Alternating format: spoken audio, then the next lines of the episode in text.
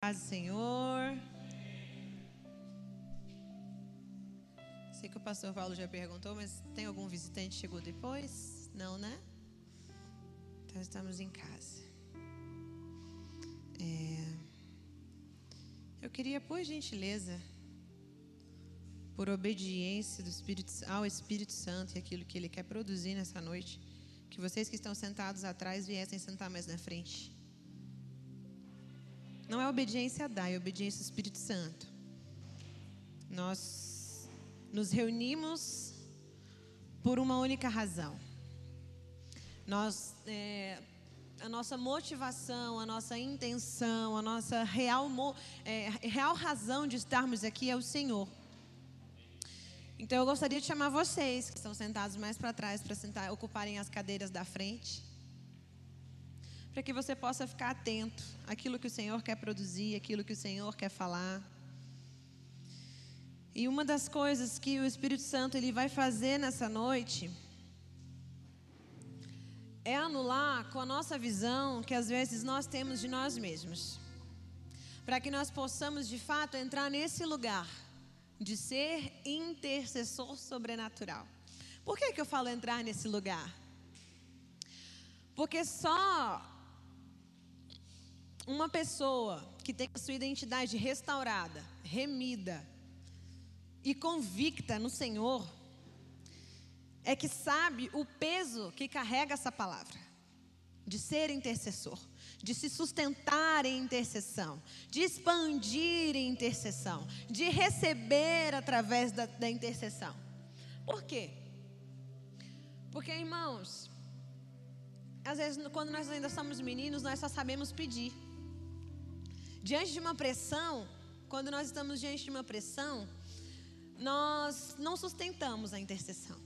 Nós abrimos brechas para murmuração. Diante de extrema pressão, quando nós ainda não temos a nossa identidade revelada no Senhor, nós abrimos a nossa boca para murmuração. E nos últimos tempos, aqui nessa casa, nós aprendemos e recebemos do pastor Kleber, do pai dessa casa, do meu pai, fundamentos a respeito dos tipos de vida que a língua portuguesa traz em si. A vida bios, que é a vida biológica do homem, a vida anástrofe, que é a vida comportamental, a suque, que é a da alma e as suas emoções, e a vida zoe, que é a vida de Deus que opera em nós e que se sobressai sobre todas as outras. E nós aprendemos que nós devemos nos mover em todas as circunstâncias e sujeitar todas as áreas das nossas vidas, seja comportamental, seja emocional, biológica, fisiológica, e sujeitar tudo isso, toda essa matéria, essa estrutura, à vida Zoe. E por quê? Perguntei para o seu irmão, por quê? Vocês querem saber mesmo? Pergunte para o seu irmão aí, por quê? Porque antes que a sua biologia, a sua matéria corporal existisse, antes que os seus sentimentos fossem formados, antes que a sua personalidade fosse moldada, e antes que a cultura que você de alguma maneira manifesta hoje, ela pudesse existir, tudo isso só existe porque Deus, o nosso Pai, antes que formasse o mundo, te gerou nele. E aprove a ele em um tempo determinado, cronológico, tempo determinado pelo homem. Em um tempo determinado cronológico, que é o tempo do homem, ele resolveu manifestar o seu kairós na terra através de um embrião que ele plantou no útero da sua mãe. Porque a sua vida não começa a partir do seu nascimento natural. A sua vida começa em Deus. E através de um modelo estabelecido pela eternidade, você veio como um embrião e se formou em um bebê. E ali já se deu início à esponja receptora de informações que o ser humano é. E hoje, depois de alguns bons anos, está aí você. Estou eu aqui. Que loucura é essa? Pode perguntar para mim, que loucura é essa, Dai? Para uma mente natural, isso é uma loucura. Então, que loucura é essa, né? Para alguns, isso ainda pode ser um clichê. Nossa, já escutei tanto que eu fui gerado em Deus antes da fundação do mundo. Mas nessa casa nós ministramos ao Espírito e não as possíveis interpretações que a mente humana pode ter. Então, abra sua Bíblia comigo em Efésios 1, versículo 3.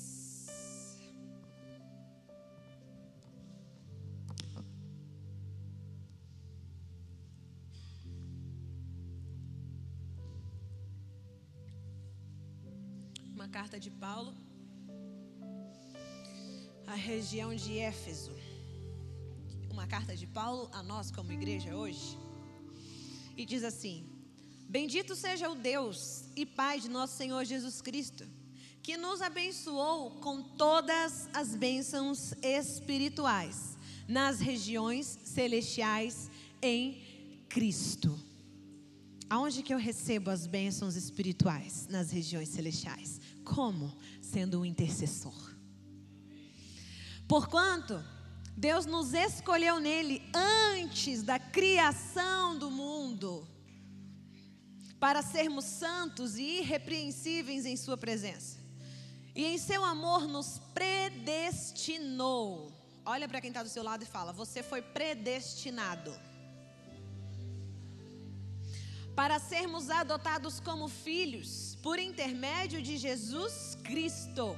Então, nós fomos predestinados por um alto preço, por um preço de cruz segundo a benevolência da Sua vontade, para o louvor da Sua graça, a qual nos outorgou gratuitamente no amado.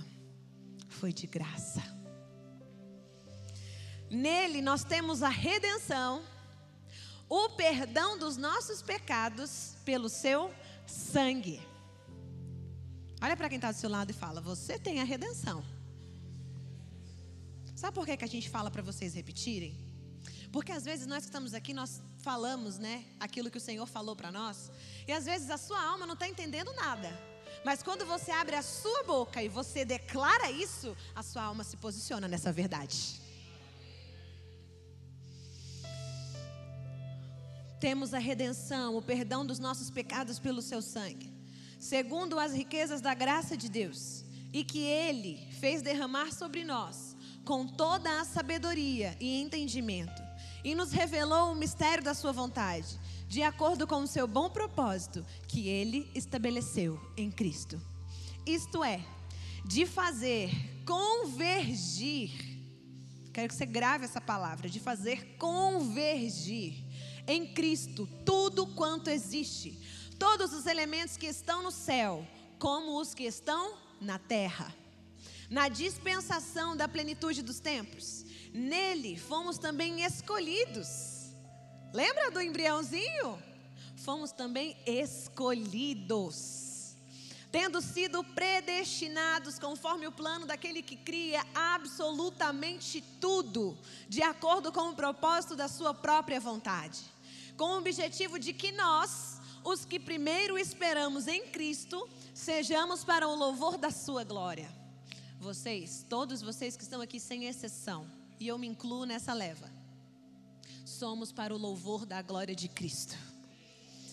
Nele, igualmente vós, tendo ouvido a palavra da verdade, o evangelho da vossa salvação, e nele também crido, fostes selados.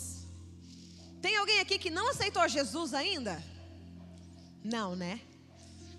Então, todos que estão aqui fomos selados com o Espírito Santo da promessa que é a garantia da nossa herança para a redenção da propriedade de Deus, para o louvor da sua glória.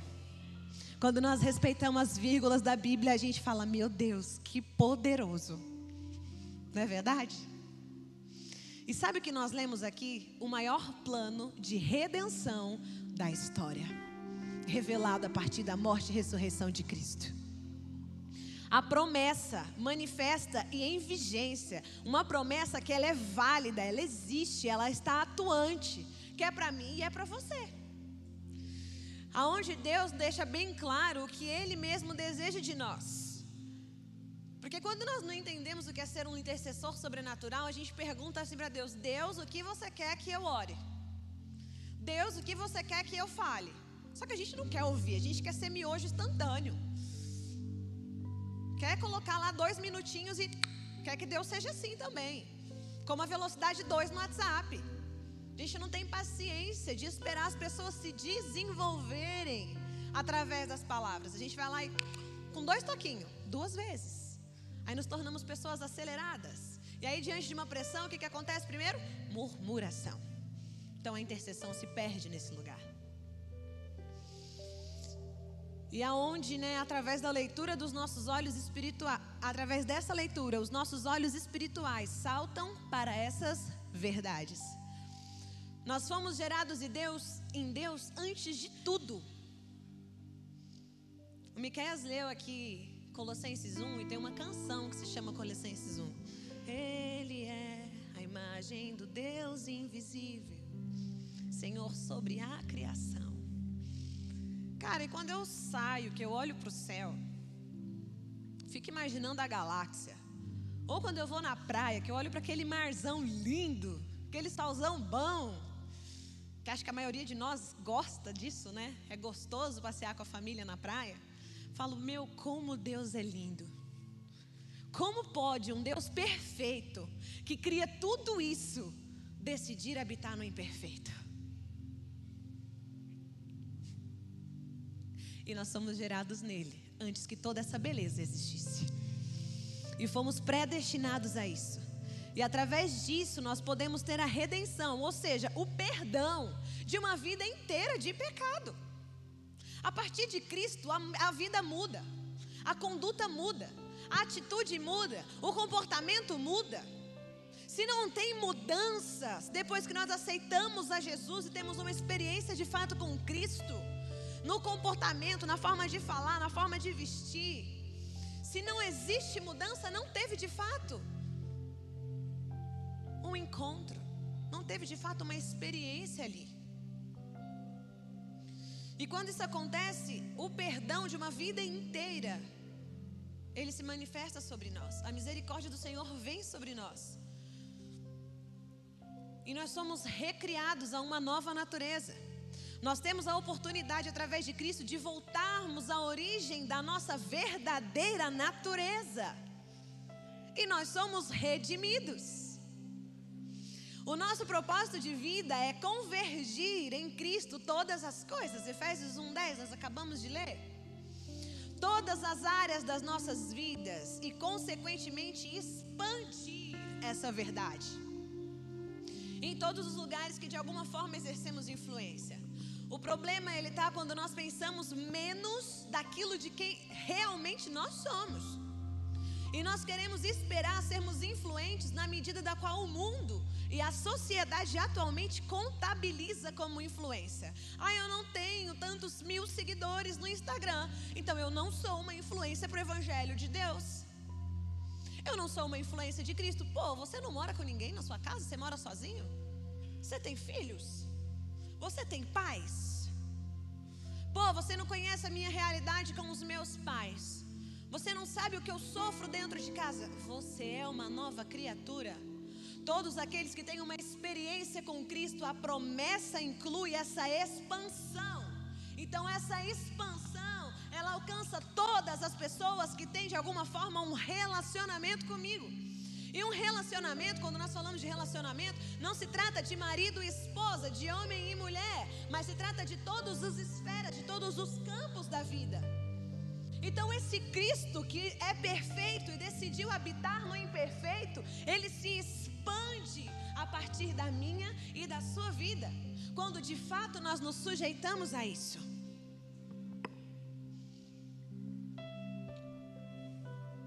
É como um leão Peraí, não vou entrar na história do leão agora não, porque a minha irmã me falou algo. Eu fiquei doidinha.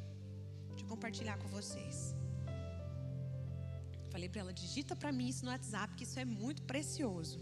Que às vezes a gente passa na Bíblia e vai. Em Gênesis 2, 17 e 18 diz assim, ó. Então voltou-se o homem e ordenou: porque escutaste a voz da tua mulher e comeste da árvore que eu te proibira comer, maldita é a terra por tua causa.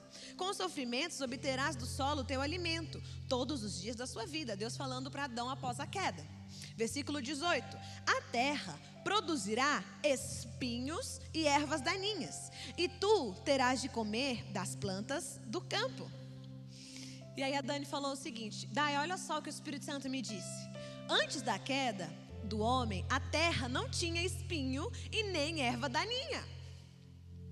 Pois tudo que havia sido feito era para o homem usufruir. Não havia maldição alguma, tudo era puro, assim como o homem.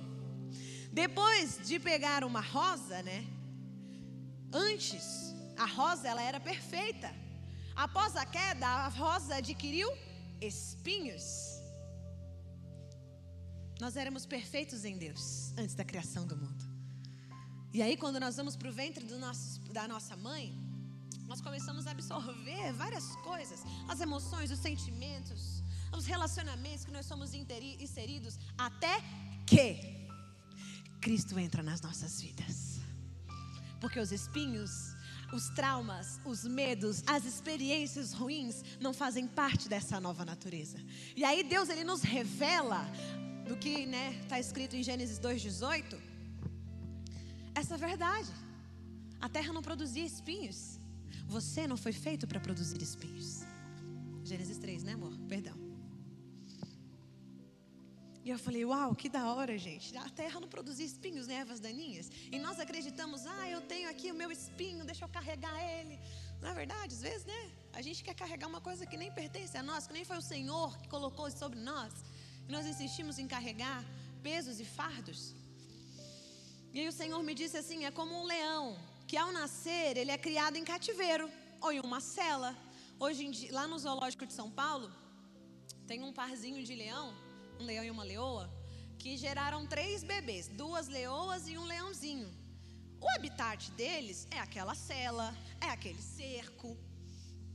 E o leão ele acaba se tornando um animal que ele crê que aquele habitat onde ele nasceu, dentro daquela cerca, onde ele foi inserido, é uma verdade. Que é onde né, o seu criador o inseriu, né? E o leão ele se torna dócil assim, por que, que nós mantemos eles dentro de jaulas e de cerca de proteção? Por quê que a gente coloca o leão lá dentro? Porque ainda que seu habitat natural seja aquele que. Perdão, me perdi aqui, ó. Porque ainda que seu habitat natural seja aquele, a sua natureza, ela é e permanece sendo selvagem. O seu instinto um do, é, continua sendo de um dos maiores predadores da cadeia alimentar animal. O seu instinto, no fundo, diz para ele ali dentro que existe algo mais. Que existe algo a mais a ser explorado, a ser conhecido. E quantas vezes nós, pessoas que fomos geradas em Deus, nos sentimos assim? Nos tornamos limitados às grades e prisões que fomos inseridos ao longo da nossa história. Quantas vezes? Nós hoje temos o Espírito Santo, fomos selados por Ele, nós lemos isso aqui, é uma promessa, né? ela não volta atrás, é uma verdade, é uma realidade.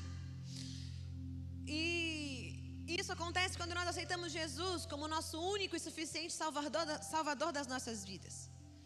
E Ele, sendo perfeito, Ele decide habitar no imperfeito, para nos trazer a nossa origem e o nosso destino. E Ele clama no nosso espírito: Abba, Pai. Então, ainda que a tua cultura, a tua história tenha te inserido num lugar de dor, você tem uma origem. Da mesma maneira, você tem um destino. E a partir do momento que eu me enxergo, a partir da lente de alguém que em nada me edifica, eu passo a me enxergar a partir da lente de pessoas que não foram amadurecidas por essa verdade. E aqui entra pessoas que tentam te parar ou te infectar com mentiras a respeito do corpo de Cristo. Pessoas sanguessugas. Abre para mim, por favor. Ha. Provérbios 30, 15 quero que você leia isso comigo.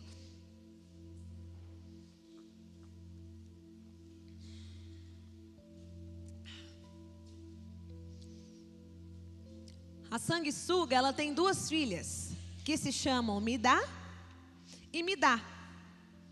Até aqui.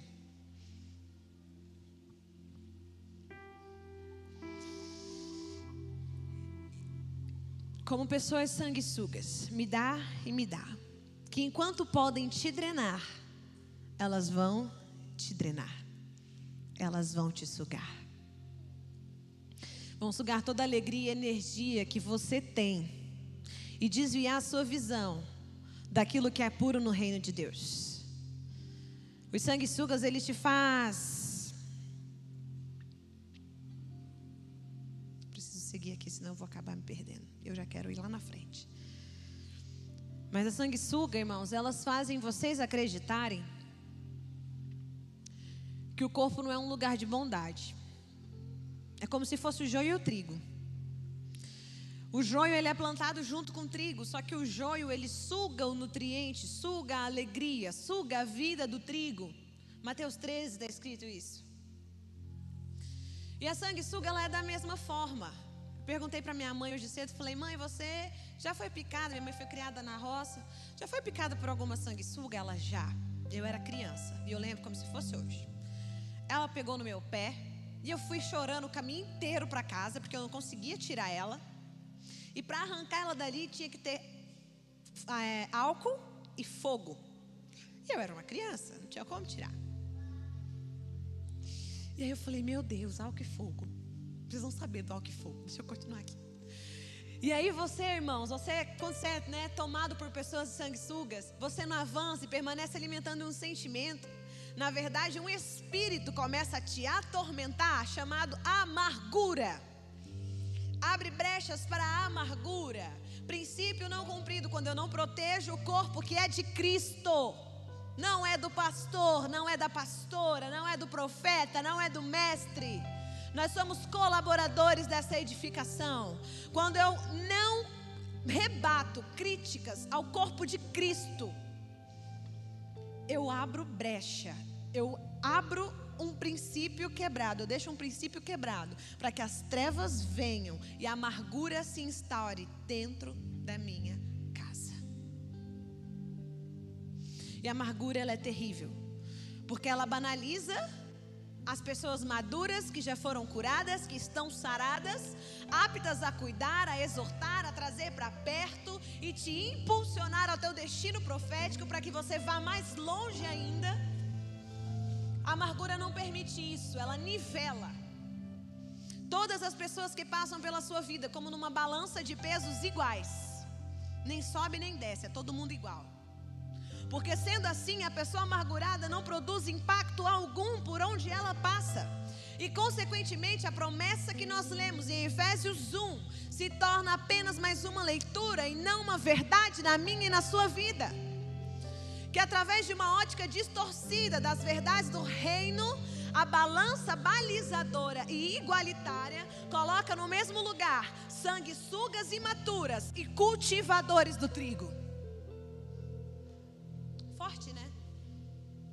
Sanguessugas imaturas e cultivadores do trigo. A amargura te faz enxergar dessa mesma forma. Por isso que quando uma sanguessuga ela te gruda em você, não tem como você tirar ela sozinha. É necessário exposição. É necessário sentar à mesa. Falar, eu ainda eu posso estar aqui sendo sugado como um trigo sem força. Mas eu sei que quando eu sento à mesa, a sanguessuga é arrancada da minha vida. E eu posso ser uma resposta diferente aos céus. Eu posso entrar nesse lugar de intercessão e ser uma influência na minha cidade, ser uma influência na escola onde eu estou, na faculdade aonde eu entro, no trabalho aonde eu estou, no cliente aonde eu vou lá exercer um, um, um prestar um serviço para ele. E tudo muda. E tudo muda. A amargura ela conduz os seus pensamentos a pensar sempre em todas as situações da vida, sem exceção, no que você foi ou no que você pode ser roubado. Um exemplo fácil é a relação entre empregador e empregado. Às vezes, pelo teu potencial, você recebe um feedback do seu empregador. Para que você pontue algumas coisas, mude alguma atitude, algum comportamento, a sua forma de trabalhar para melhoria do teu relacionamento na empresa e dos possíveis clientes que juntos, empregador e empregado, os dois juntos, possam, né, serem beneficiados. E uma pessoa amargurada diante de uma situação como essa já pensa: pô, só pega no meu pé. Meu chefe só pega no meu pé.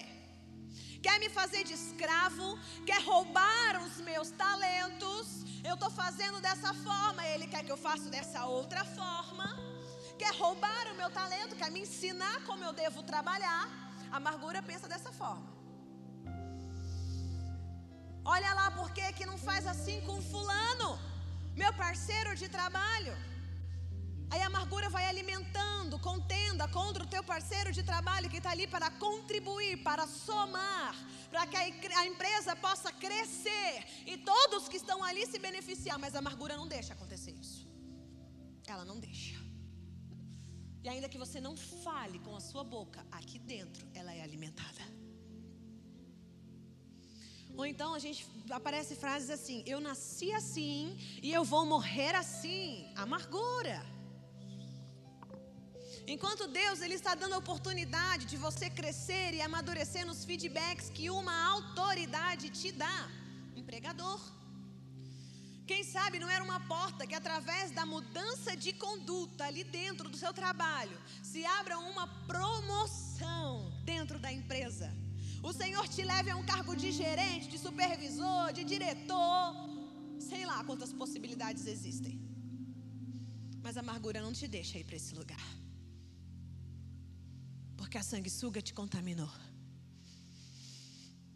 Porém, o amargurado, consequentemente, não assume responsabilidades com ninguém. Ele decide a maneira que ele quer conduzir a sua vida, porque ele não domina mais os seus pensamentos, a sua agenda, a sua forma de viver. E ele desconsidera e desqualifica até mesmo as pessoas que se importam com ele e querem ver o seu bem. E se tiver um amigo sanguessuga, Aí é que trava mesmo. Entre aspas, amigo, tá, irmãos? Porque por amargurado é muito mais fácil conviver com a sanguessuga. Porque dessa forma ele não precisa se expor, não precisa tocar na ferida, não precisa tocar naquilo que ainda dói, que quando você vai abrir a boca para falar ainda te causa palpitação. Para que a sanguessuga saia, lembra que eu falei que é necessário usar o álcool e o fogo? O álcool ele simboliza o querer expor a ferida. Porque produz uma ferida. Toda sanguessuga que gruda produz uma ferida. Os traumas, os medos, os pensamentos negativos que te empurram precipício abaixo, simboliza o álcool, quando ele é colocado em cima da sanguessuga. E o fogo é a unção que o Senhor deposita nos maduros para exercer cuidado no teu pai, no teu pastor, na tua liderança, na tua paternidade. É isso que Deus faz. Quando minha mãe me contou, eu falei: Uau! Minha mãe, acho que ela tinha quatro anos de idade, três anos, uma coisa assim. Ela falou que ela chorava e ela lembra. E ela chorava, chorava com aquele negócio no pé dela, aquele negócio preto que gruda, que encrava ali dentro. E a gente não pode puxar e arrancar, senão as cravas ficam lá dentro da carne. E aí pode produzir uma inflamação ainda maior. E quando ela me contou, eu falei: Meu Deus, que forte! E lá em Provérbios nós lemos: sanguessuga tem duas filhas, me dá e me dá. Ela só suga. Então, quando eu me sujeito a colocar minhas mazelas para fora, pô, pecado tem nome. O problema da religião é que ela tirou os pecados. Ah, Jesus perdoou todos os meus pecados. Beleza, Ele perdoa mesmo, Ele sara, Ele cura. Mas pecado tem nome. É necessário eu me expressar, eu falar, eu confessar. Porque a Bíblia também ensina que quando nós confessamos, nós somos sarados, nós somos curados. Em Salmos, Davi escreve o seguinte: Enquanto mantive os meus pecados inconfessos, os meus ossos definhavam dentro de mim. Então uma coisa leva a outra.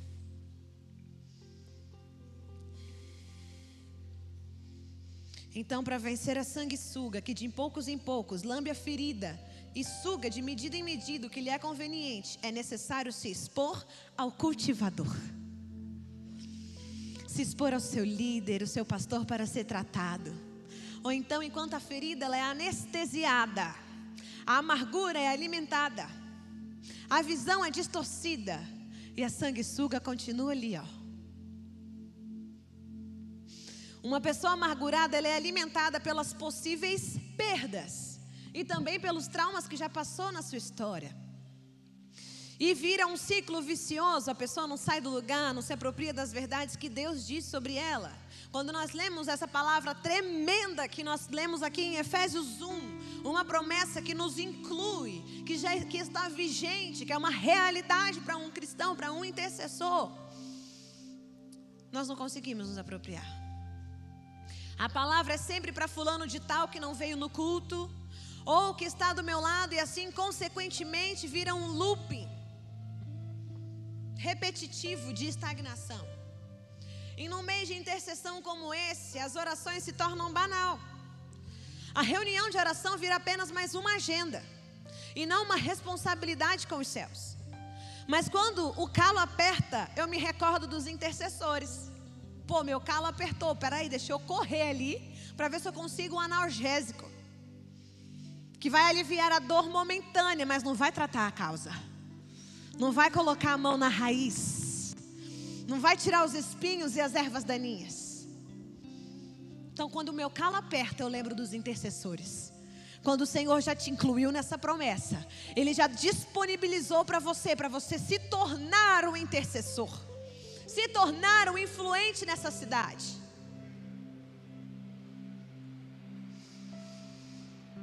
Porém, a sanguessuga rouba tanto os meus nutrientes e o meu sangue que eu não consigo me incluir nessa verdade de que através da oração, a minha vida e a vida de quem eu convivo é transformada.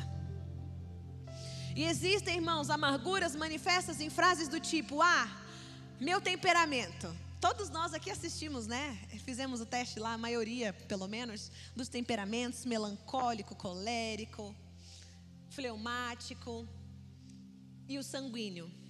O pastor também falou um pouco sobre isso outro domingo. Tem no YouTube quem quiser assistir depois. E aí a gente, né, coloca, ah, mas o meu temperamento diz que eu sou assim. Ah, eu sou melancólico. Você não fala comigo desse jeito, senão eu vou chorar. Eu vou ficar triste. Eu vou alimentar um sentimento de vazio, de, de carência dentro de mim, por causa do meu temperamento. A culpa é do meu temperamento. Adão sempre buscou um culpado. Colérico, vingativo. Ah, você não falou Pai Senhor para mim quando eu cheguei na igreja, né, Alessandra? Beleza. Você vai ver quando eu vou passar do seu lado, não vou te dar paz mais. Aí passa, não fala, Leo, Pai do Senhor. Aí outra pessoa pergunta assim: Por que, que você não falou com fulano? Meu temperamento sou colérica. Vou mostrar para vocês como é que acontece isso. Acho que o pessoal da mídia fica doido comigo, que eu fico para lá e para cá, né?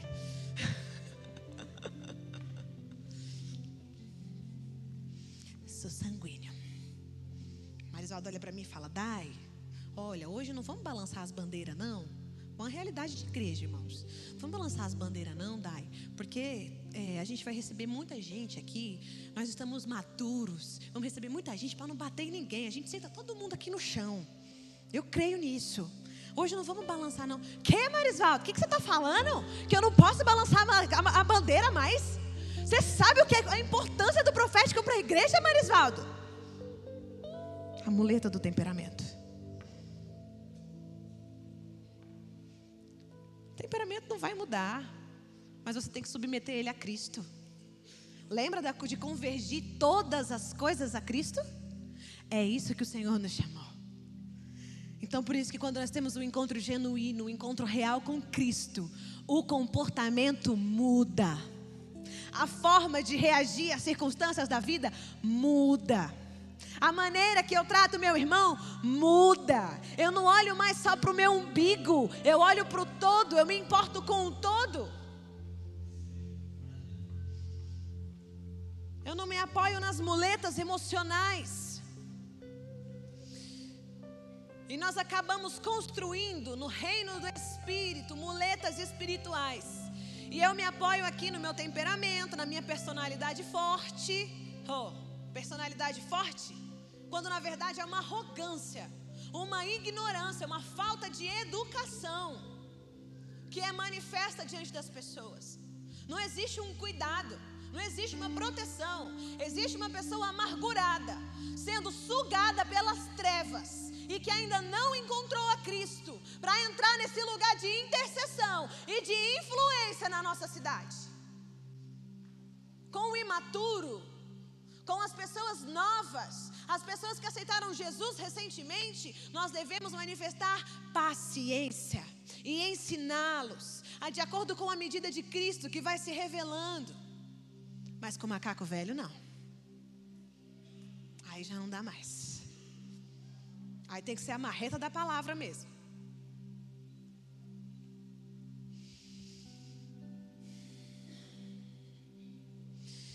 E às vezes a gente pensa assim: ah, as pessoas que se amoldem ao meu comportamento e à minha forma de falar, a minha medida, aquilo que eu penso ser uma verdade para mim.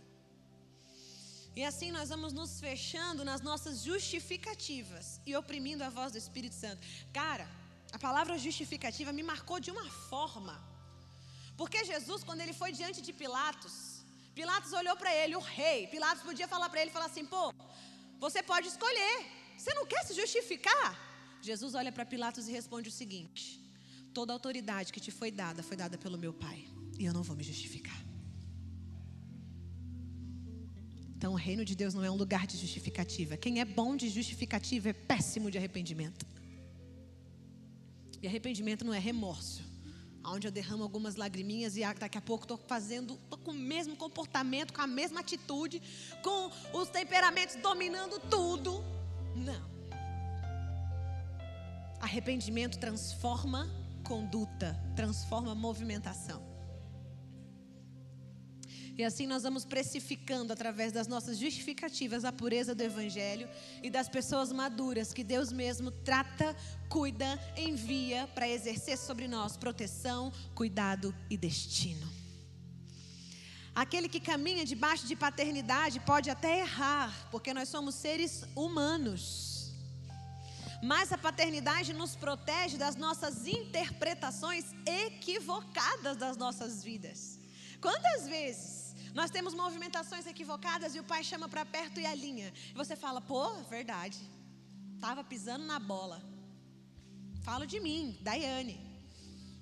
Quando meu pai, pastor Kleber, me chama para perto, a pastora Cris. Eu vou ouvir o que eles têm para falar.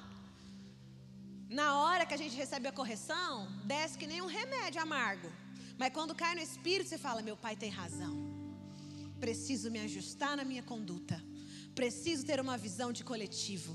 Parar de pensar só em mim e nos meus desejos pessoais. E passar a enxergar o corpo de Cristo com, a, a, com o valor que de verdade ele tem.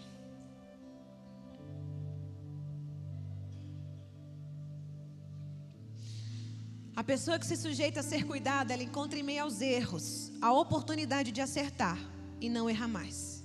E, sobretudo, encontra propósito e encontra destino. Aprendemos aqui que quem encontra propósito encontra destino, e o nosso propósito e o nosso destino é Cristo. A nossa origem, o nosso propósito, a nossa caminhada, o nosso destino final é Cristo. É até que tudo, seja, até que Ele seja tudo em todos, até que todas as coisas que existem nos céus e na terra sejam convergidas a Ele. Aleluia. Somente encontrando o nosso propósito e o nosso destino, nós podemos então desenvolver aquilo que o Senhor depositou em nós através da oração. Tá? E nós tivemos aqui uma, muitas pessoas que participaram da escola de profetas. E elas desenvolveram dons. E aí o Senhor nos deu a estratégia da intercessão, onde a gente não vem aqui para a igreja para ficar todo mundo ajoelhado numa cadeira orando. Não. A intercessão também é para desenvolver os dons espirituais. desenvolver o profetizar, desenvolver o dom de visão, o dom de discernimento, porque não tem como eu escolher um só. O Senhor ele vem com o combo inteiro e parte sobre nós a partir do Espírito Santo. Então eu me incluo na agenda de Deus para essa cidade. Qual é a agenda de Deus? A agenda do corpo dele. A agenda de Cristo. E a agenda de Deus, nós aprendemos no Aljava, ela bagunça a nossa agenda. E bagunça mesmo. Às vezes nós estamos cansados de um dia cheio de pressão, mas quando eu venho para esse lugar, eu me reúno com os meus irmãos, eu desfruto de graça, de alegria, e eu saio daqui renovado nas minhas forças. E Pedro foi um exemplo master de alguém assim. Não sei se todos conhecem, mas eu quero contextualizar. Pedro era um pescador e ele vivia a sua vida trabalhando na pesca. Ralava, ralava lá, ó debaixo de sol, de chuva, para conseguir uns peixinhos. Até que ele encontra Jesus. Todos nós temos um até que encontramos Jesus. E ele se torna seu discípulo. Na caminhada com Jesus, Pedro tenta pescar peixe a noite inteira. Cara, ele entendia de peixe, de lua, porque tem lua propícia para pescar o peixe. Ele entendia da pesca, da vara que tinha que ser, da isca que tinha que ser, do barco que ele que tinha que ir, do lugar que ele tinha que estar no mar. E ele ficou a noite inteirinha e ele não pescou nada. Mas o mestre envia ele para pescar pela manhã, depois da noite sem sucesso. E eu creio que ele pensou assim, pô, ele pensou, não está escrito na Bíblia. Na minha imaginação santificada eu fiquei pensando. Sou pescador profissional, perdi meu sono, tô cansado, desmotivado, a noite foi um horror. E esse cara que é filho de carpinteiro me manda voltar lá? Alguém viu Jesus pescar na Bíblia? Alguém viu? Eu não lembro. Agora acho que eu creio que não. Posso estar errado. E aí a amargura tentando parar ele, né? Mas eu creio que ele também pensou assim logo em seguida, através do Espírito. Meu irmão André, meu irmão André, andou com João Batista. Testificou desse cara que ele é o Messias. Estava lá quando o Senhor abriu os céus e o Espírito Santo desceu sobre Jesus e falou: Eis aí o meu filho amado, em quem eu muito me alegro. E acho que Pedro falou assim: Não, não posso pensar desse jeito, não. Eu vou lá. De duas, uma. Ou eu não vou pescar nada, ou vai acontecer um milagre, porque se ele é o Messias, tudo pode acontecer. Então Pedro pegou, rompeu com o pensamento da amargura, porque cura não acontece do dia para a noite. Sentei com a paternidade, estou curado. Não, a cura ela é gradativa. A cura, a partir do momento que eu sento, eu exponho. E tudo que as reservas que eu tinha começam a ser saradas na minha vida. A nossa conduta, o nosso comportamento vai mudando gradativamente. E aí na minha imaginação santificada eu imagino Pedro. Vou pensar desse jeito nada. Meu irmão viu o cara, viu o céu abrindo, o Espírito Santo descendo sobre ele. Meu irmão testificou sobre isso. André era irmão sanguíneo de Pedro. Eu creio que Pedro falou: vou, vou lá, vou lá, vou lá pescar. Não vou permitir que o fracasso me roube de ser aprovado. Quantas vezes nós somos enviados para fazer alguma coisa? Pô, não sei se vai dar certo, cara a gente vai com as pernas tremendo. Eu e Alexandre já demos muito espaço na nossa vida que a gente só tinha. Nós, graças a Deus, tínhamos uma palavra de envio. O nosso pai falava assim: Alexandre, não tenha medo, vai. E a carne dizia: oh, Meu Deus, que passa é esse agora? Graças a Deus nós temos o Espírito Santo. E foi como Pedro: Não vou permitir que o fracasso que nós já passamos na vida me roube de ser aprovado. E lembrando, irmãos, que eles estavam no início de relacionamento, Pedro e Jesus estavam ali no começo do relacionamento deles. E ali Pedro acata o envio e ele vai, pega seu barquinho e Pedro fica rico. Pedro ficou rico. Você imagina isso? Teu pai te dá um envio e naquele mesmo instante que você recebe o envio, você caminha em cima, você fica rico. Pô, a moeda de troca daquela época eram peixes. Pedro teve que chamar outro barco e quase os dois barcos foram a pique. Então era uma riqueza que não dava para contar, não dava para contabilizar. Pedro ficou rico por causa do envio. E ali o seu coração foi provado. Ele reconhece o senhorio de Cristo sobre a sua vida. Pedro deixa para trás toda aquela moeda de troca da época, toda aquela riqueza aos olhos humanos e permanece no caminho com Jesus. Enquanto ele caminhava com Jesus, o seu caráter ia sendo transformado. Pedro, ele escolheu a boa parte. Jesus falou: Pedro, você passou a noite inteira sem pescar nada, né? Pô, você está no emprego que você não está ganhando muito, então vamos ser empreendedor. Teu pai te manda ser empreendedor e você fica com medo. Você não, não, não caminha em cima da palavra do teu pastor. E aí o que, que acontece? Você é aprovado diante das regiões celestiais? Não. Porque quando eu respondo ao meu pastor, quando eu respondo à minha paternidade, eu respondo ao Senhor. E Pedro escolheu a boa parte. Ele falou: Eu posso estar com 10 barcos aqui. Eu imagino que ele pensou na hora. Pode ter 10 barcos aqui cheios de peixe, dando, querendo dar pique aqui, querendo. Pode ter todo o tesouro da terra na minha frente mas eu prefiro estar no caminho contigo. Eu tenho certeza que Pedro decidiu escolheu pela boa parte. Quando nós estivermos com o nosso corpo transformado, nós pode perguntar para ele: "Aí, Pedro, como foi aquele dia lá? Como é que foi? Conta para mim como é que foi ficar rico e escolher o caminho." É só você ler o resto da história, irmãos. É só você pegar a história de Pedro, porque a gente só conhece Pedro como o inconstante. Ah, Pedro o inconstante, o sanguíneo. Bateu, levou. Né? Pedro escolheu a boa parte.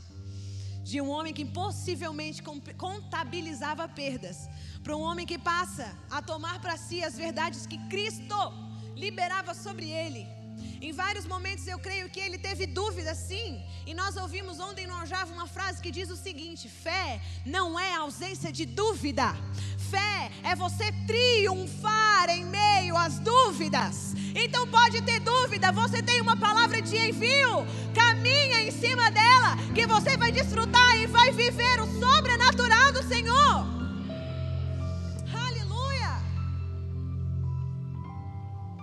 A sua fé te faz triunfar em meio às dúvidas. Mais para frente, Jesus manda ele ir buscar os impostos na boca do peixe. Acho que Pedro falou assim: Se eu não pesquei nada a noite inteira, e ele me fez ficar rico, quem dirá ir buscar o imposto? Ele falou: Peraí, Jesus, já volto, vou lá rapidinho, já volto. Ele voltou com o imposto dele e de Jesus na boca de um peixe. Você consegue compreender isso? Que o teu emprego é um copo de água? que quem faz transbordar é o seu Senhor. Quando você é leal em dízimo, primícia e oferta, quando você é leal ao Senhor nesse tripé financeiro, é o Senhor quem te faz transbordar o copo de água. Se Pedro encontrou os impostos dentro da boca de um peixe, por causa de uma, de uma voz de comando, nós podemos desfrutar de muito mais, irmãos. Para uma mente natural, isso é simples. Simples demais. Mas eu viajo imaginando a cena. E isso me faz ter ainda mais fome de ser experimentada pelo Senhor. Na transfiguração de Jesus, quando. Quem estava presente lá? Em Lucas 9. Fala a respeito da transfiguração de Jesus. Onde Jesus encontra Moisés e Elias. Quem estava lá? Pedro. Ele viu Jesus transfigurado antes da ressurreição. Que privilégio! Meu Deus do céu! Porém, ele ficou tão assombrado que ele disse coisas sem sentido, por ele ainda ser um imaturo.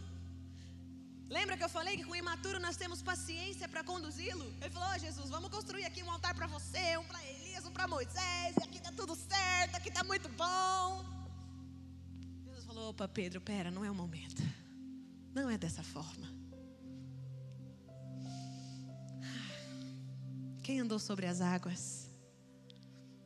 Qual é a pressão? Qual é o mar que tem se levantado diante de você? Pedro caminhou sobre elas. Será se ele duvidou disso? Talvez sim. mas ele se permitiu ser experimentado a partir da sua fé. E ele de fato andou sobre as águas. Em um momento da sua vida, você pode estar pensando aí na sua cabeça, ah, Daiane, ele andou sobre as águas, mas ele também afundou. Porque ele, né, ele duvidou quando ele estava caminhando, mas ele andou. Ele foi experimentado. O amargurado, ele só pensa no pós, ele não pensa no, no agora. Ele não pensa no presente. O espírito de amargura só te faz pensar: ah, Pedro foi lá, andou sobre a água e caiu, e aí? Mas ele encontrou o mestre. O mestre não deixou ele afogado. Ele foi experimentado. Em um momento da sua vida, Pedro confessa ser Jesus o Cristo, em outro tenta impedi-lo de ir para a cruz. Impulsivo, ele prometeu seguir e dar sua vida ao seu mestre, mais para frente a covardia o faz seguir Jesus de longe diante do processo da cruz. Ah, meu pai está caminhando pela cruz. Pedro não estava na crucificação, ele negou Jesus. Mas a Bíblia diz que depois Pedro entrou em um profundo arrependimento. Não foi um chorinho de nada. Pedro entrou em um profundo. Quando falo de profundo, é aquela dor que dói a alma, dói o espírito, dói a cabeça, dói tudo. Arrependimento pela atitude que ele teve. Ele prometeu nunca abandonar e o negou, e ora ele agia sabiamente, ora ele vacilava feio. Porém, em todas essas experiências, Pedro foi provado pela ferramenta da fé. E mais na frente, após a vinda do Espírito Santo em seu ministério, com o seu ministério já em ação, a sombra de Pedro operava milagres.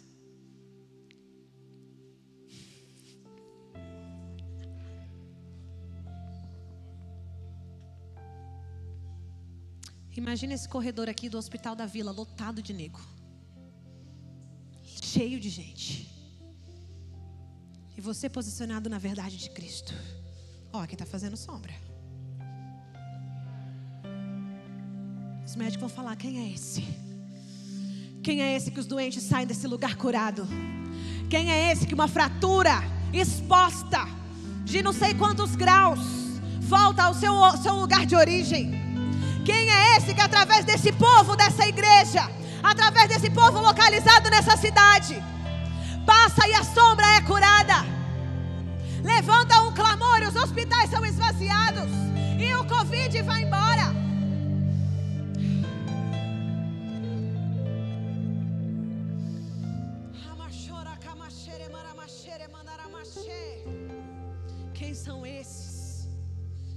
Que dão ordem um intestino fraturado e ele se recompõe. Meu Deus do céu. Pessoas eram curadas pelas sombras de Pedro. Ele é livre da prisão através da oração dos santos, tipificando aqui a igreja. O povo se reuniu, Pedro foi preso porque ele não negou a Jesus depois da cruz. Ele entrou em um profundo arrependimento e ele entrou em um lugar aonde ele se apropriou do que diz Efésios 1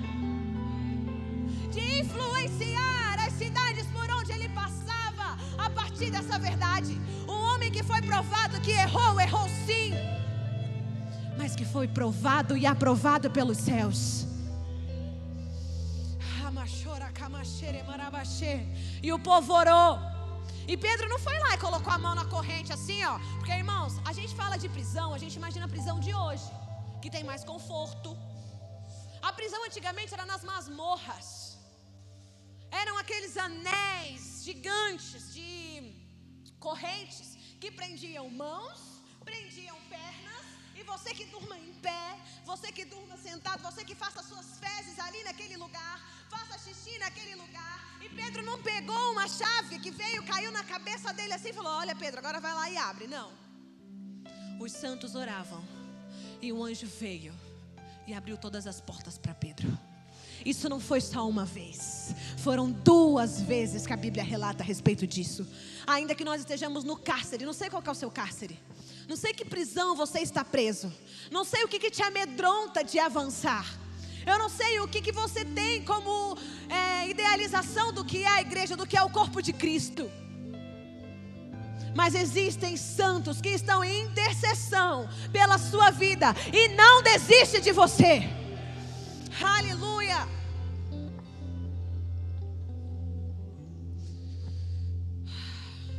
Pedro ressuscita Dorcas. Em algumas versões, Tabita. Em Atos 9, 36 a 43 está escrito. E aí você vai ler as cartas de Pedro à igreja depois de ser amadurecido na fé, e você fala: Meu Deus, eu quero caminhar nesse lugar de maturidade. Não devemos ter medo de errar inconscientemente. Quando você erra inconscientemente, você ainda está livre da consequência. Mas quando você erra consciente daquilo que você está fazendo, a consequência bate na porta. E não tem como se livrar dela. Mas nós devemos ter o temor de nos permitirmos ser livres da amargura, das sanguessugas e tomarmos propriedade das verdades escritas em Efésios 1. Sermos de fato filhos legítimos que ouvem correção, que ouvem feedback e se permitem se aventurar nessa jornada de fé que é o Evangelho de Cristo.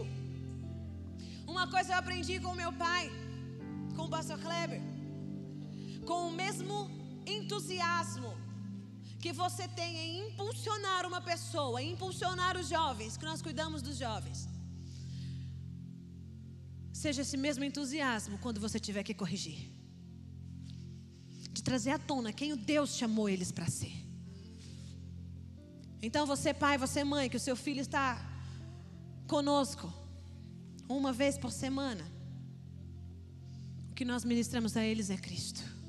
O que nós queremos ver eles manifestarem, ser influentes nessa cidade é Cristo. Aleluia. E é com o mesmo entusiasmo.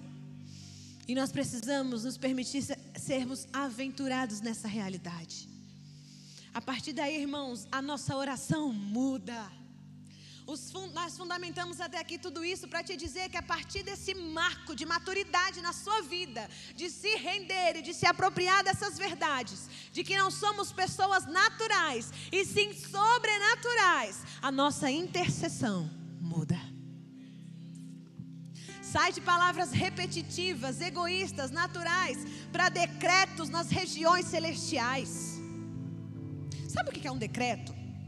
decreto, ele muda realidades.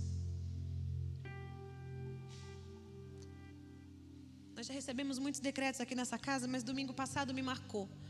A Zelinda falou, a pastora Zelinda disse o seguinte: Eu libero um decreto aqui nessa noite em nome de Jesus que jovens não vão cochear mais em dois pensamentos. Na mesma semana, o que Deus produziu no meio dos jovens. Meu Deus do céu, não tem como mensurar porque decretos mudam realidades. Um filho maduro, um filho que se permite ser amadurecido por essa verdade, ele entra em um lugar de intercessão, aonde ele libera decretos com as suas celestiais, e as coisas naturais, os relacionamentos são transformados por essa verdade.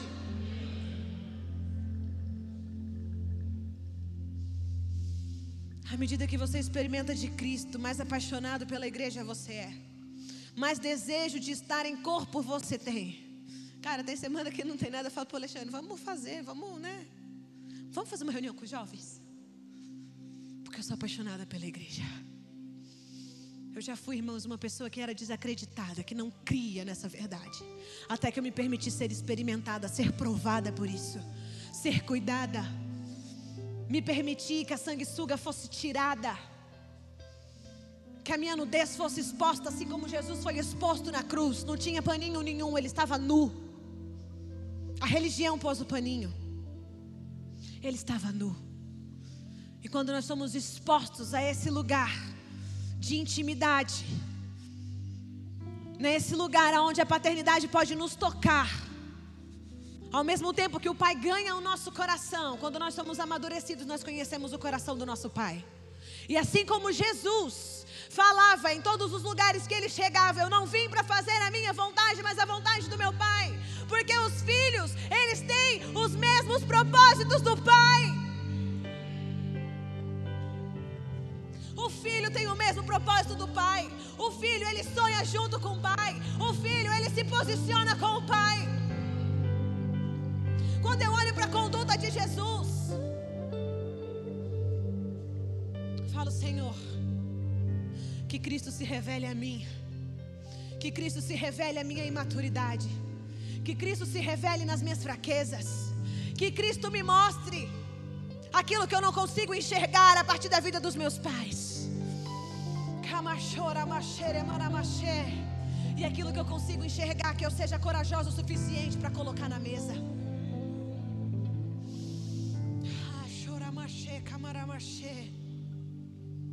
Cada dia mais e mais o seu caráter passa a não mais carregar os traços de personalidade caídos.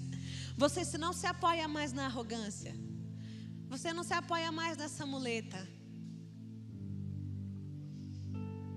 Porque alguém como Pedro um dia disse: Aquilo que eu tenho, eu te dou. Levanta e anda em nome de Jesus. Você não se apoia mais na arrogância ou nas características ruins do seu temperamento, mas nós sujeitamos tudo a Cristo. Você passa a falar tão naturalmente no seu dia a dia, no seu cotidiano, palavras de fé que tudo ao seu redor é transformado. A verdade revelada se funde à nossa vida e se torna a nossa própria história, uma página revirada. Deus não é bom de passado. Deus não está nem aí para o seu passado, Ele quer saber do teu posicionamento hoje. Uma geração, ela é transformada. Por que, que uma geração é transformada? Porque quando Raquel estava grávida, existiam duas crianças no seu ventre. E ela foi reclamar. Deus, tem um negócio aqui mexendo, e eles mexem demais, e minha barriga está grande demais. E Deus falou: existem duas nações no seu ventre. Eram duas nações. Então, uma pessoa é uma nação. Um embrião é uma nação.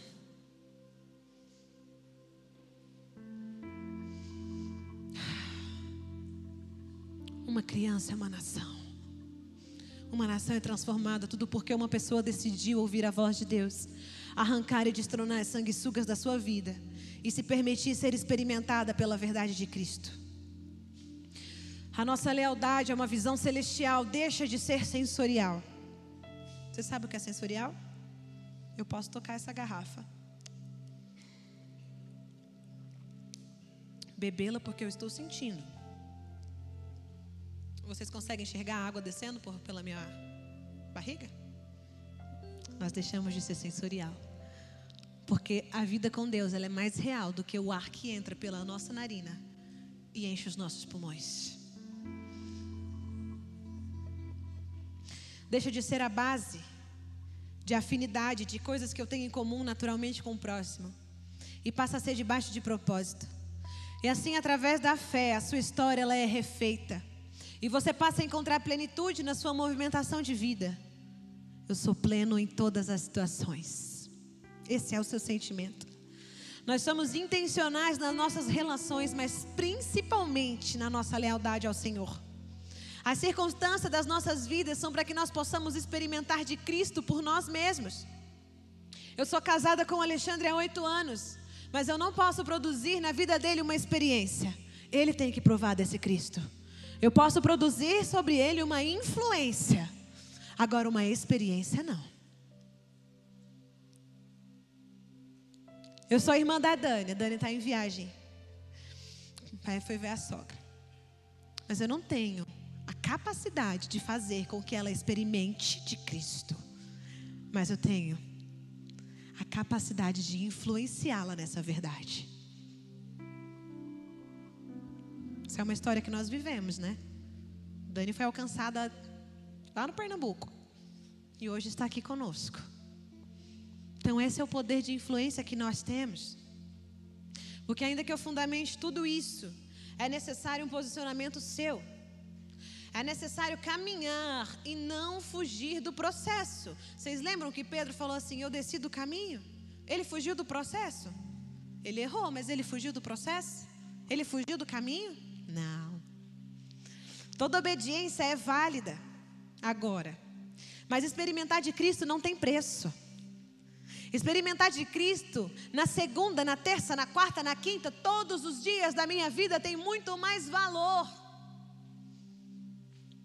do que só um dominguinho à noite. Nos conduz a lugares de profundidade no nosso relacionamento com o Espírito Santo. Quando eu priorizo a agenda de Deus, esse lugar de profundidade, eu sou inserido lá.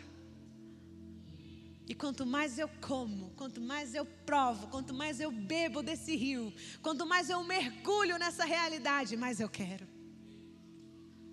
Porque é isso que o nosso espírito anseia. Por isso que as pessoas que se precipitam na vida, elas acabam trilhando caminhos de morte. E a pastora Cris ministrou aqui quarta-feira e ela falou a respeito do cetro do rei. Vou pegar de novo o negócio aqui, ó. o rei tem um cetro, né? Não é igual isso aqui. O do rei é bonitão, de ouro, com as pedrinhas cravadas, né? Que quando o rei ele estende o seu cetro, é para a vida. Mas quando ele retém, é para a morte. E às vezes nós queremos encontrar validação dos nossos desejos pessoais na paternidade. Porque se lá na frente o meu desejo der errado, eu tenho culpado. Adão sempre busca alguém para culpar. Ó, Pastor Kleber, eu quero que você me envie para fazer, quer ver? Para comprar um carro novo. Aí o pastor Kleber falou assim: filho, não é o tempo ainda. Ah, mas eu preciso comprar, eu preciso comprar, eu preciso comprar. Porque você quer uma validação do seu desejo pessoal. Aí ele fala assim: fica pela, pelo seu critério. Não existiu envio, não tem um envio. O envio ele vem debaixo de oração. E aí você compra, se embanana no meio das parcelas, atropela o pé pelas mãos, e aí não consegue pagar. Pastor me enviou para comprar isso. E eu me embananei, tem um culpado. O pastor é o culpado. Aí a sanguessuga nasce, né? Porque daí vai infectar quem? Os mais novos na fé. Quando o cetro do rei vem sobre as nossas vidas, o envio chega, pode caminhar. Você não está vendo o chão? Coloca o pé que ele vai aparecer. Está vendo tudo escuro? Começa a caminhar. Que a luz aparece.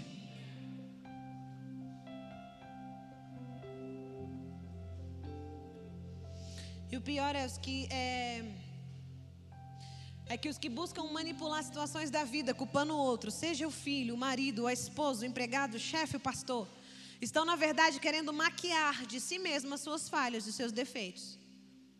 Quando eu culpo meu marido, minha esposa, meu filho, e os seus erros, e as áreas que ainda não foram curadas pelo Senhor. Mas uma ferida, enquanto ela não é tratada, enquanto uma natureza caída não se render para receber uma natureza transformada e ter o seu caráter mudado e transformado à medida e à estatura de Cristo, nada, nunca vai ser bom o suficiente para você. E o sentimento de insatisfação vai te perseguir até que você se renda à cruz. Todo evangelho que não remete à cruz não é o evangelho de Cristo. Pedro, em um momento da sua vida, afundou os barcos nos cais e disse: Para onde eu irei? Para que me serve toda essa riqueza, que esses barcos, se só tu tenhas a palavra de vida eterna? Ele não se sentiu digno em sua morte de ser crucificado como seu Senhor. Muito pelo contrário, ele preferiu morrer crucificado de pontas cabeça num crucifixo sabendo que a sua recompensa não era terrena, mas celestial, atemporal e superior a tudo o que é natural. Não adianta, irmãos, nós nos precipitarmos em algumas decisões das nossas vidas, porque nós colheremos os frutos. Mas à medida que nós compreendermos a nossa identidade em Deus, que Ele é a nossa origem e destino, nós encontraremos plenitude em todas as formas de vida em todas as áreas das nossas vidas. Tô comendo filé mignon, eu sou pleno. Tô comendo ovo, eu sou pleno. Eu tenho para pagar a conta hoje, eu sou pleno. Eu não tenho, eu sou pleno, porque o meu redentor vive e eu nunca vi um justo mendigar o pão. Isso é uma promessa.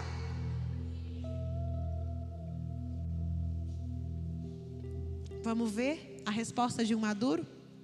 1 Pedro 1, versículo 18.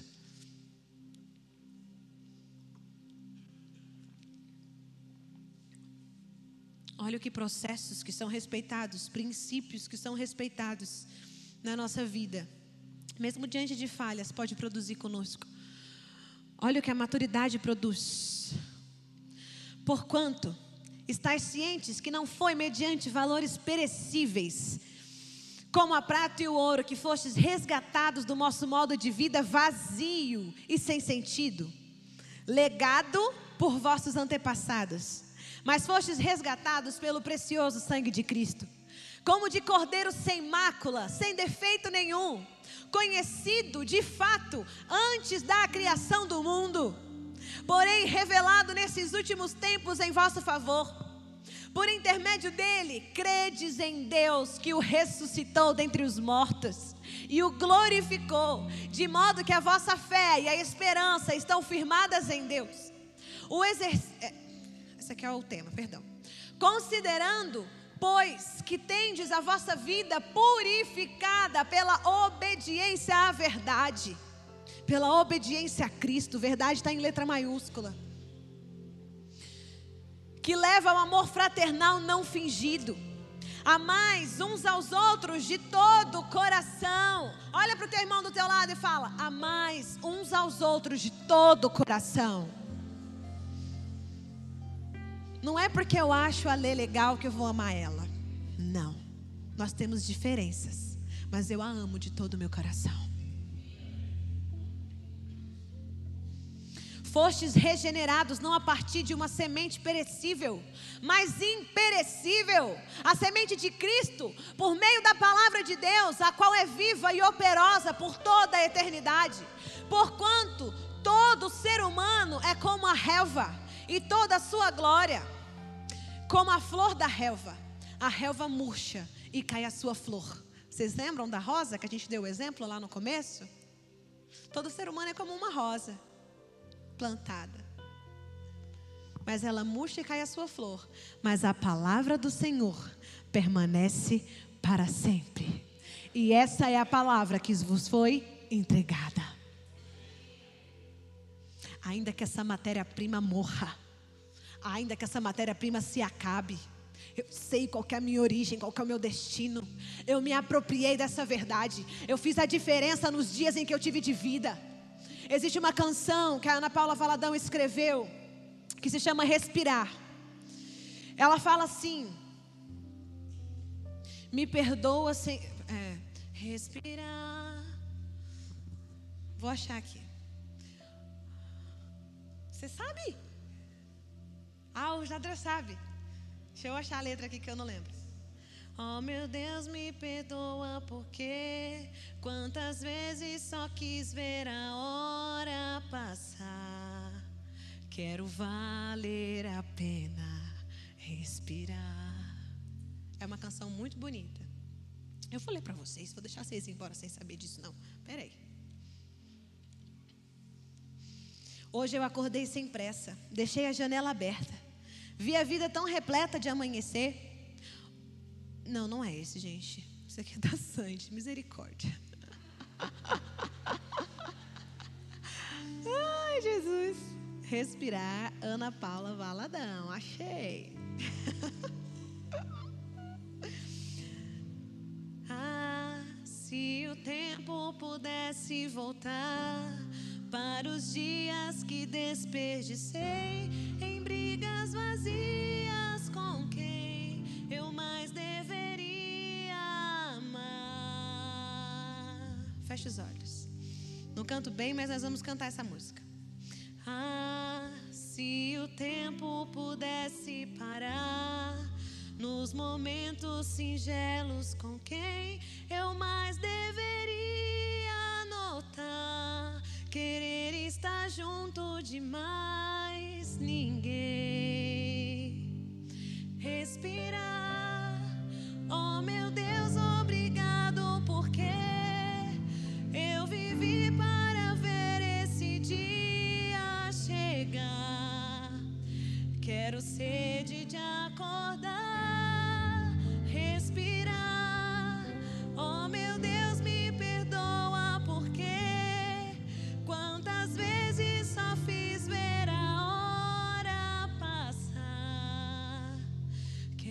valer a pena respirar.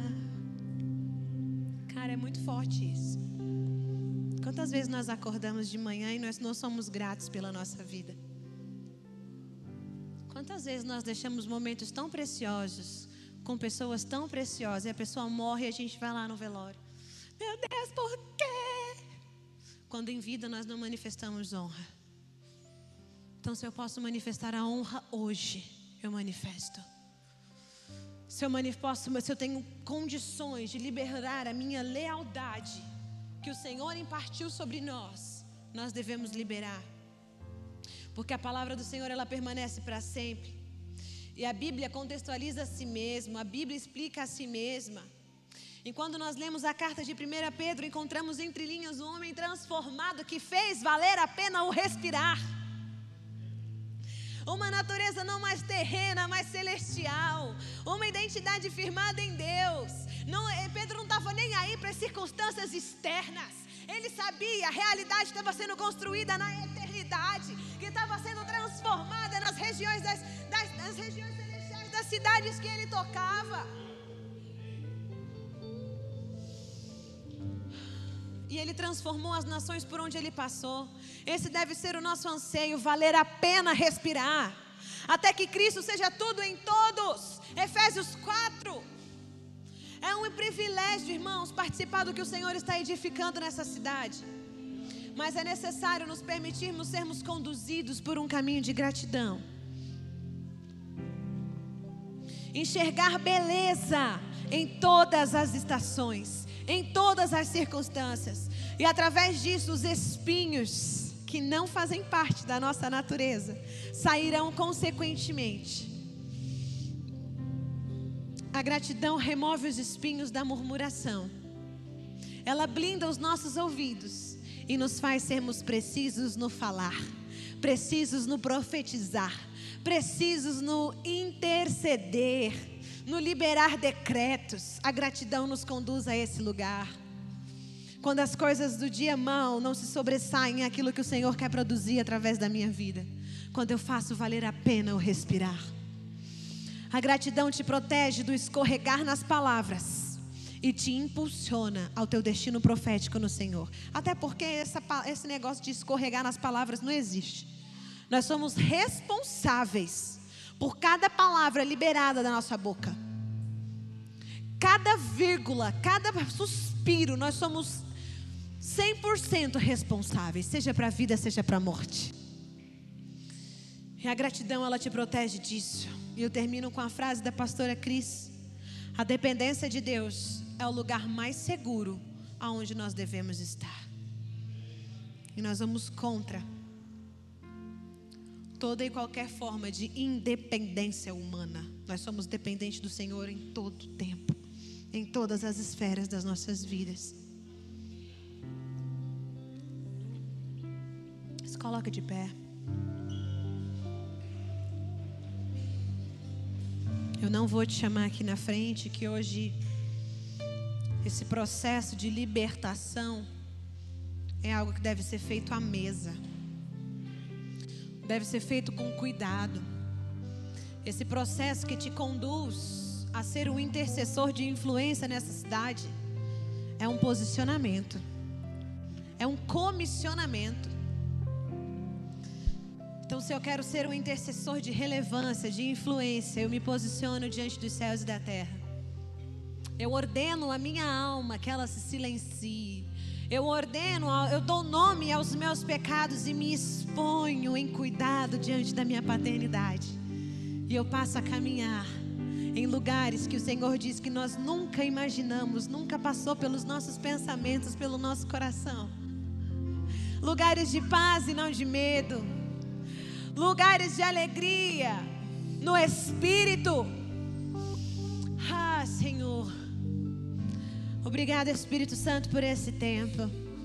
Obrigado, Pai, por cada pessoa que está aqui neste lugar, pelas pessoas que vão ser alcançadas através da tua palavra. Obrigado, Espírito Santo, porque é o Senhor quem opera tudo e em todos. Obrigado, Senhor, porque é com esse sentimento de gratidão que nós queremos sair desse lugar, Pai amado e sermos uma resposta a uma cidade. Sermos uma resposta, Senhor, à nossa geração, uma resposta à nossa casa. Pessoas de influência.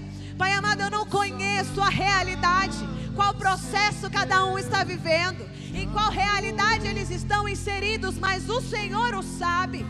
Pai, que eles permaneçam no caminho, que os meus irmãos, e eu me incluo nessa verdade, possam ser provados e aprovados ansiados por. Ah, Senhor, o Senhor é a nossa motivação. O Senhor é a razão de nós nos reunirmos nesse lugar. O Senhor, Pai amado, é o nosso motivo de todos os dias abrir os olhos. Ah, Senhor. Vai valer a pena. Ah. Vai valer a pena mesmo. Vai valer a pena.